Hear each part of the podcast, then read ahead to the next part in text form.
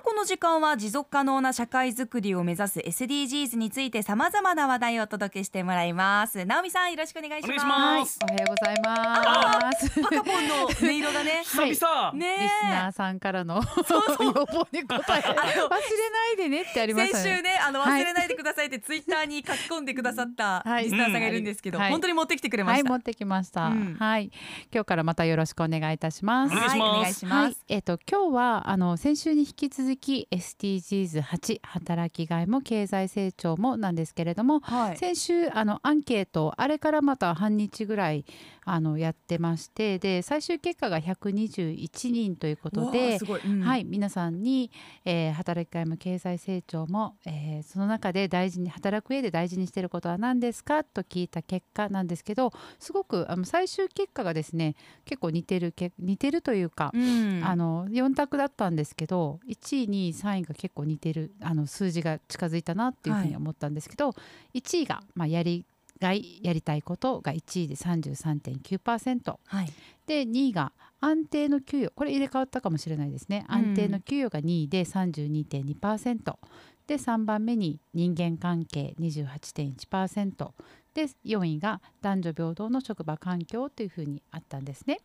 で SDGs っていうものをもう少し紐解くと全ての人にとって包摂的で、えーけ持続可能な経済成長と雇用ディーセントワークディーセントワークって聞いたことありますかね？いや初めて聞きました、はい、はいあそうですか、働きがいのある人間らしい仕事を促進することっていうことらしいんですね。うんでえー例えばあのーこの働く上での環境課題って考えた時に、まあ、開発途上国いわゆるまあ経済的に厳しい環境で言えば児童労働やまあ奴隷奴隷のような形でいまあ、未だに働く人たちがいるっていうことが非常に問題になっていてで先進国の私たちで言えば働きすぎによるまあ過労死の問題があったりするんですね。はいでここからここ数年なんですけど、まあ、働き方改革という言葉が日本でもよく言われるようになったと思うんですけど、うん。働き方改革という言葉から思い浮かぶこととか何か気にしてることってお二人ありますか？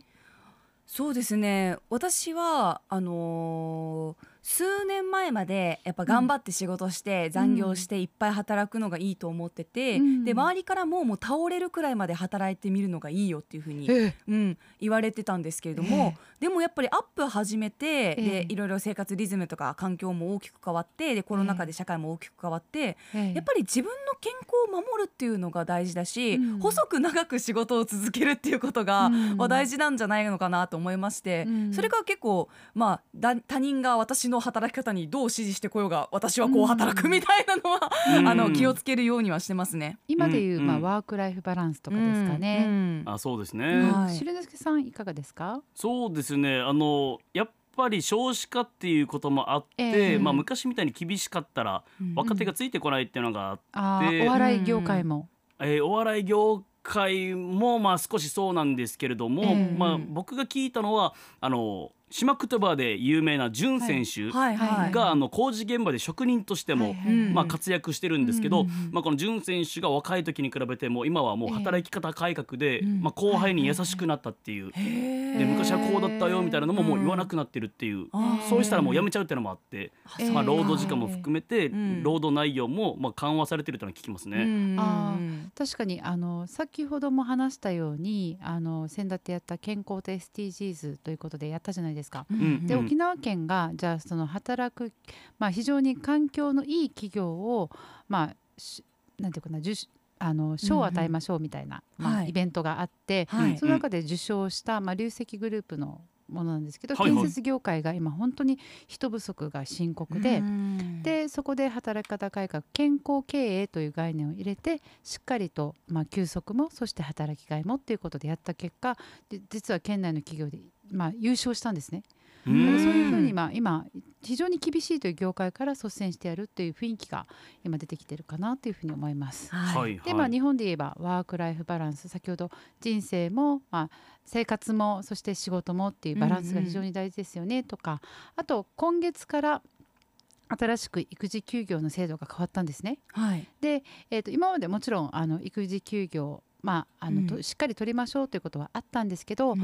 あの企業側が例えばもう雇用者に対して配偶者例えばこれが男性であっても女性であっても、うん。配偶者もその、まあ、妊娠とか出産を申し出た従業員に対して育児休業制度をしっかりとまず説明する、うん。そして周知して個別に習得するかどうかの意思確認をしっかりと企業に義務付けられたんですね。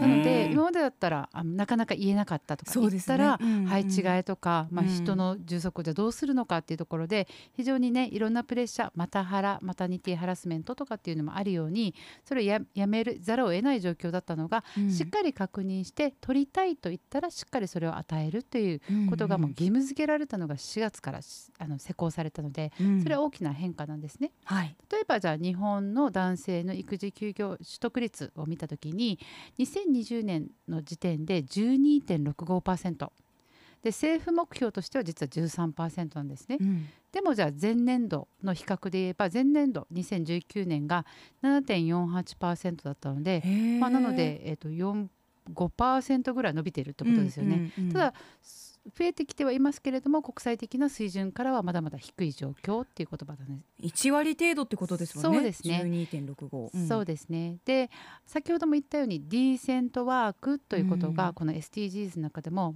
最も大事っていうふうに言われている働き方なんですけど、はい。まあ、社会的にまともなとか人間らしいという仕事の働き方なんですけど、うん。いくつか定義があります、はい。ちょっと読み上げますね。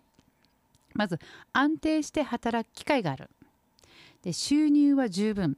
生活し今後に備えて貯蓄ができる賃金である。うん。仕事とプライベート家庭生活のバランスが取れている。はい。長時間労働に苦しんでいないっていうことですね。で雇用保険医療年金制度に加入している、うんうん。仕事で男性例えば女性だから男性だからとかではなくあと性自認、うん。LGBTQ うん。ですかね、はい。による不当な扱いを受けること感じることはないという環境うん。うん。で、仕事で身体的精神的危険を感じることはない。うん。で働く人の権利が保障されていて組合にしっかりと入るとかうん。作ることもできるし、会社と交渉できる場を持つ。うん。で職場でその相談先がある。うん。で最後は自己の成長働きがいを感じることができるということで、うん。皆さんにとったアンケート、ね、4択でしたけれども、うんうん。実はそれは全部含めてディーセントワークそのまともな働き方の定義の中の一部であるってことなんですね。うん。うんこれが今すごく問われている中で、まあ、日本は、ね、先ほども言ったようにやっぱり働きすぎてかでうん過労死の問題とか、あとは育児休業がなかなか男性が、まあ、取らない取れないという状況があったりとかなんですけど、じゃあ世界と比べてどうなのかということで、まあ、先進的な取り組みの事例を2つ取り上げますね。はい。はい。まずノルウェーなんですけど企業の8割がフレックス制度を導入している。うん。8割？8割なんですよ。だからもう自由に自分がまあ働ける、まあ、始業の時間とか就業の時間をあの決めることができるってえいう、ーいいですね。ねうんそれがまずできていて、うん。で自分で働く時間を決められることから休日出勤にななることも多いノルウェーなんですけれども、うんうん。約9割が自分の所属する企業の労働生産性が高いと回答しているそうです。で日本っていっぱい働いてる割に、うん。えーえー先進国うんうん。の主要先進国の中で最も生産性が低い。だから、うん。たくさん働いてるけどあまり利益を出していないって言われてるダントツらしいんですね。はい。そういう意味では、まあだからしっかりと働くんだけれどもでも自分で休日とか働く時間すらもんしっかりと選べているというノルウェーという事例があります。はい。なるほどうん、でもう一つ、えードイツ行きますね。まずドイツは先進国の中で最も労働時間が短い国なんですね。えーうんで日本は1日あたりだいたい平均が6.11時11時間、うん。で、えー、と年間あたりが1363時間らしいんですね。でそれに対して日本は7.32時間であ、えー年間が1713時間なので、うん。日本とドイツを比較した結果350時間少ない。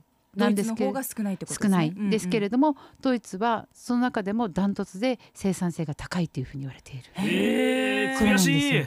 そうなんですよ。だからたくさんね日本ってやっぱり頑張って働けば、たくさん儲かるとか、うん。なんかいっぱいいい仕事ができるっていうふうに思われたのが実はそうじゃないっていうことがもう国際社会で証明されているっていうことなんですよね。うん。うん。うんねだからこれからどういうふうな働き方が必要なのかと思うんですけど、うん。私実はドイツに2年前に行ったんですね。で SDGs でヨーロッパ見たいなと思って行って例えば日本だとスーパーですよ。もうチェーン店のスーパーで、もう閉店10分前って言ったら書き込めますよね。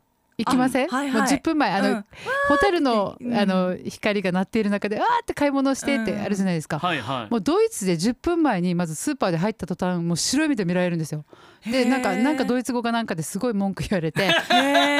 閉店10分前はもうレジを閉める時間なんですよ。うん。あだからえースーパーで物を買うっていうのがまず許されない、そうなんだ。そうなんですよ。だからもうここに私はすごいもうびっくりしたし、うん。もう8時には閉まる閉まるんですよスーパーも。はいはい朝はもう10時ぐらいからしか開かないので、うん。だからしっかりともう開ける時間を決めて無理して働いてないんだなっていうことにすごく驚いたんですね。その上で生産性が高いってなるとやっぱりどっちの社会がいいのかなってすごく私は思わされるんですけども、うん。お二人はどう思いますかね？うん。じゃあこの24時間営業のコンビニとか、はい長い時間開けてるスーパーうん。にやっぱり助けられるっていう面も非常にあるなと思っていて、ね。うん。私はあの両親の仕事が遅くまでだったので,、はい。で夜一緒に買い物に行ったりとかもあったんですけれども、えまあそれってこうん。の社会全体の、まあ、ええ。雰囲気として、まあ、ずーっと働いてる人がはい。どっかにいることが当たり前と思ってるから、そういうことなのであって、じゃあそのドイツのように方針転換していきたいなって気持ちはあるんだけども、はい。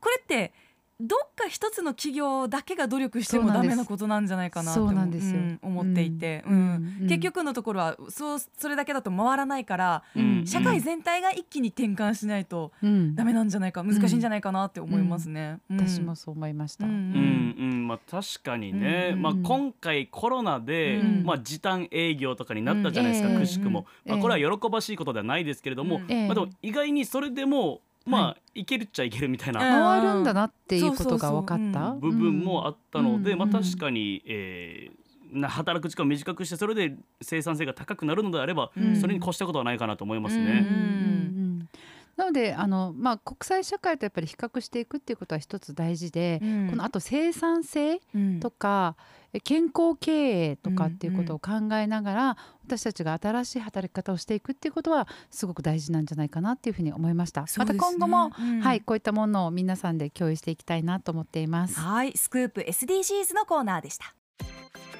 アップのポッドキャスト最後までお聞きいただきありがとうございました。生放送は平日朝7時から。FM921 AM738 RBC アイラジオ。県外からはラジコでお楽しみください